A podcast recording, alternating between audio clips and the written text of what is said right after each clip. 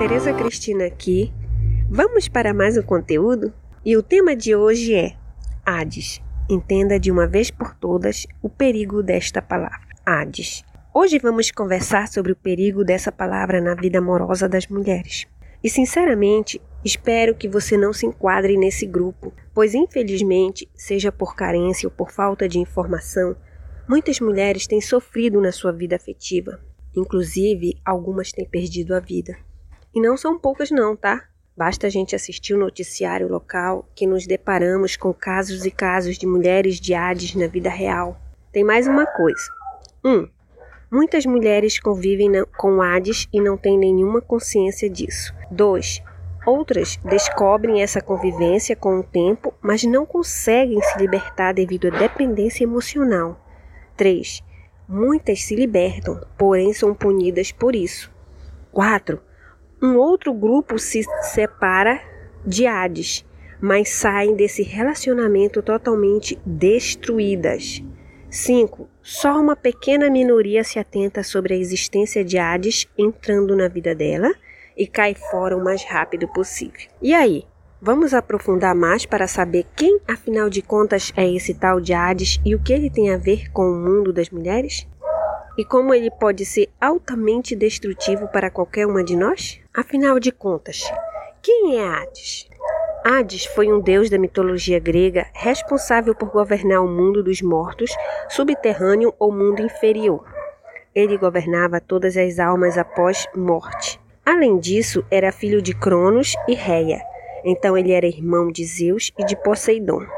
E o que mais nos interessa aqui é sobre um fato importante da vida de Hades. Sabe qual é? É que ele se apaixonou e sequestrou a sua própria sobrinha, ela era chamada de Perséfone. Pois é. Um belo dia, ela estava passeando pelo jardim quando de repente o seu tio apareceu. A raptou secretamente e a levou para o mundo dos mortos. Quando soube do ocorrido, Deméter, a mãe de Perséfone, entrou em grande depressão.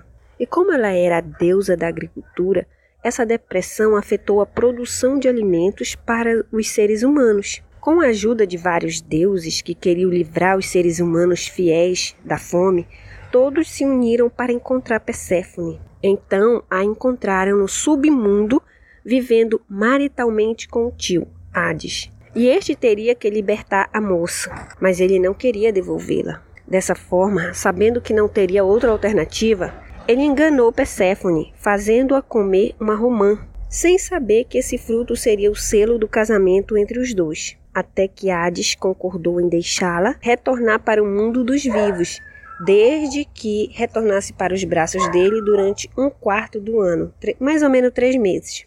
E esse período que ele volta para Hades ficou conhecido como inverno, devido à tristeza de Deméter. O perigo de Hades para as mulheres. Se Hades foi um deus da mitologia grega, há milênios de anos atrás, então por que ele representa um perigo para as mulheres? O que a palavra Hades simboliza em pleno século XXI? A questão é a seguinte: os mitos são histórias com grande força de ensinamento para a humanidade. Portanto, mesmo sendo de origem antiga, o mito nunca se desatualiza. Basta que saibamos identificar o universo de possibilidades de aprendizagem dentro da narrativa. Portanto, é nesse sentido que vamos pontuar alguns aspectos sobre homens e vida amorosa de uma mulher. Confira adiante. Hades e os relacionamentos incestuosos. Um dos pontos que eu gostaria de ressaltar nessa história é o relacionamento incestuoso.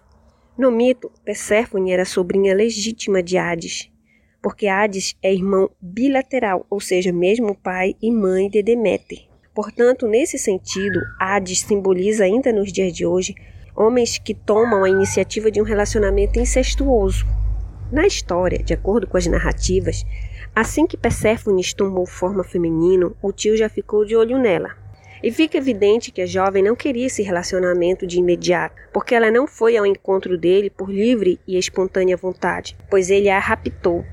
Só depois é que ela se adaptou ao mundo dele. Como funciona o incesto nos dias de hoje?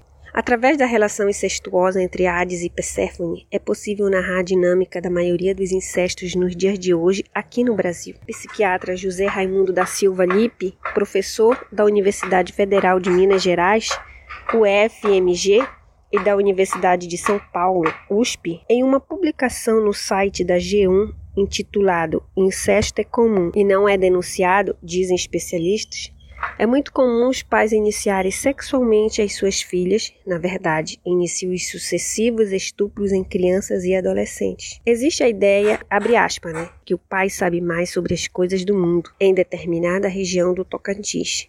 Por exemplo, há relatos de meninas que passam por isso, porque é algo visto como obrigação de pai. A cientista social Sandra Nascimento, pesquisadora do Programa de Cultura e Sociedade da Universidade Federal do Maranhão, o FMA, relata que essa prática também é muito comum no interior do Maranhão. Segundo ela, abre aspas, pais dizem que eles vão ter as filhas primeiro, porque elas não serão de outro homem sem ser primeiro deles. É uma dominação de gênero. O homem quer ter a posse da mulher. A vítima se sente ameaçada e, ao mesmo tempo, não consegue reagir contra o próprio pai.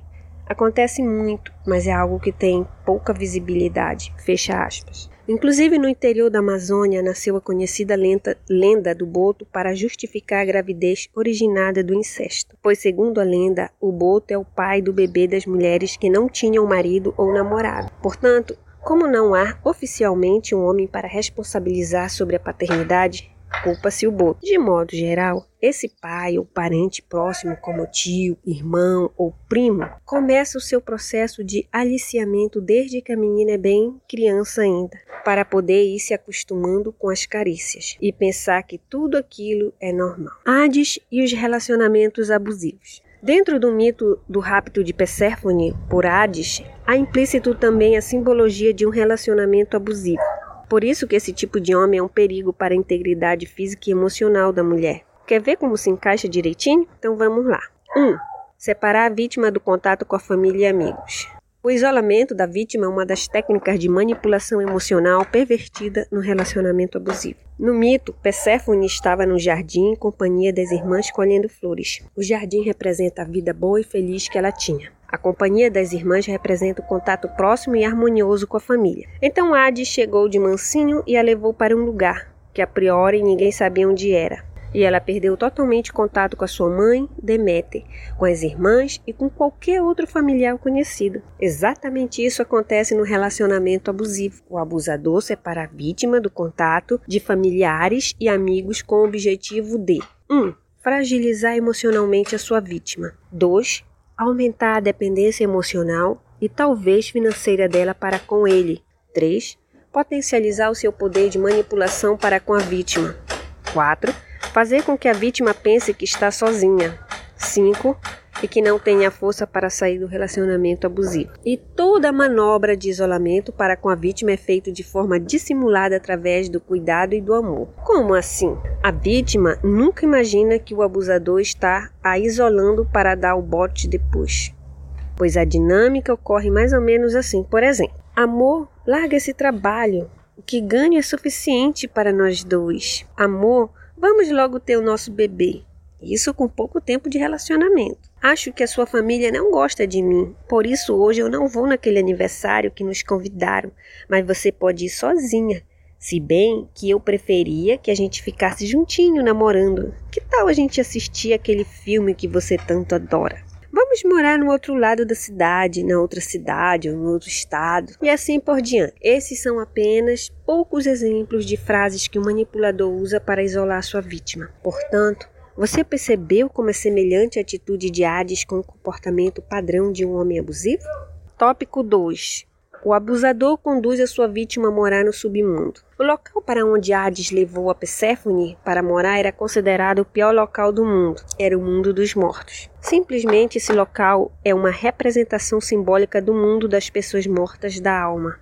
Que é uma pessoa morta na alma? É aquela pessoa com graves problemas emocionais, como depressão, síndrome do pânico, baixíssima autoestima, expulsão, dentre outras. Então Hades tira o Perséfone do paraíso, que é simbolizado pelo jardim florido, para viver no inferno, local de muito sofrimento. Assim também é a vida em um relacionamento abusivo. Quando uma mulher entra numa furada dessa, certamente a sua vida nunca mais será a mesma. Porque o homem, Hades, vai detonar com a alma, com a autoestima dessa mulher. E mesmo que ela consiga se desvincular dele, ela vai precisar de muita força de vontade, informação e ajuda para se curar por completo. Porque o trauma emocional é gigantesco. Só quem já viveu um relacionamento abusivo sabe exatamente do que estou falando. Tópico 3. Relacionamento abusivo marcado com muitas idas e voltas. No relacionamento abusivo, você nunca tem certeza de nada se sente confusa para decidir se termina de vez ou se volta, se perdoa ou se afasta dele. Lembra daquela parte do mito que contei para você lá no início que Perséfone passava três meses com Hades e nove meses livre dele?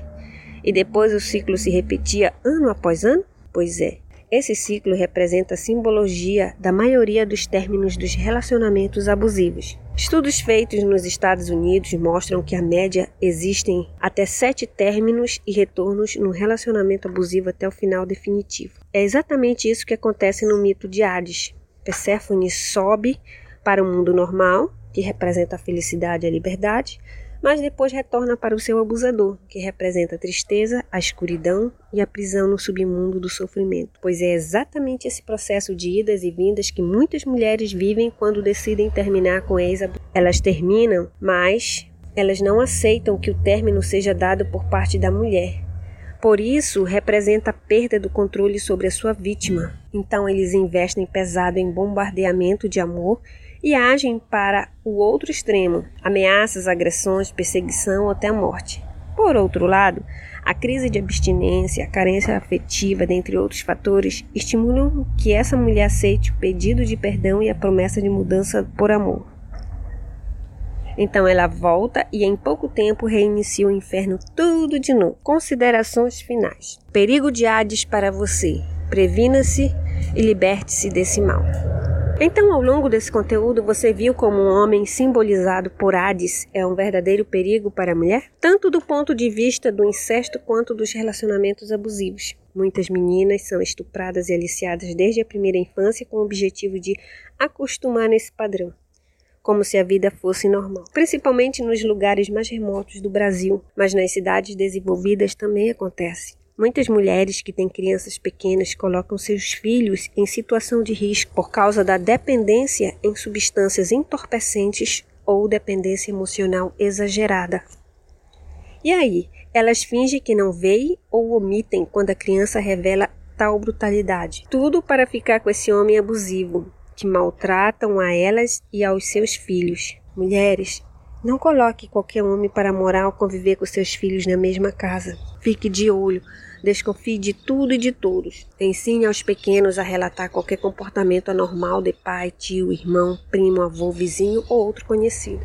Ensine para a criança a diferença entre carinho e carícia. E quanto ao se proteger de relacionamentos abusivos, se informe e aprenda toda a dinâmica dessas relações. Cuide da sua autoestima e do seu amor próprio. Trabalhe, estude, cuide da família e da saúde. E aí, você gostou desse conteúdo?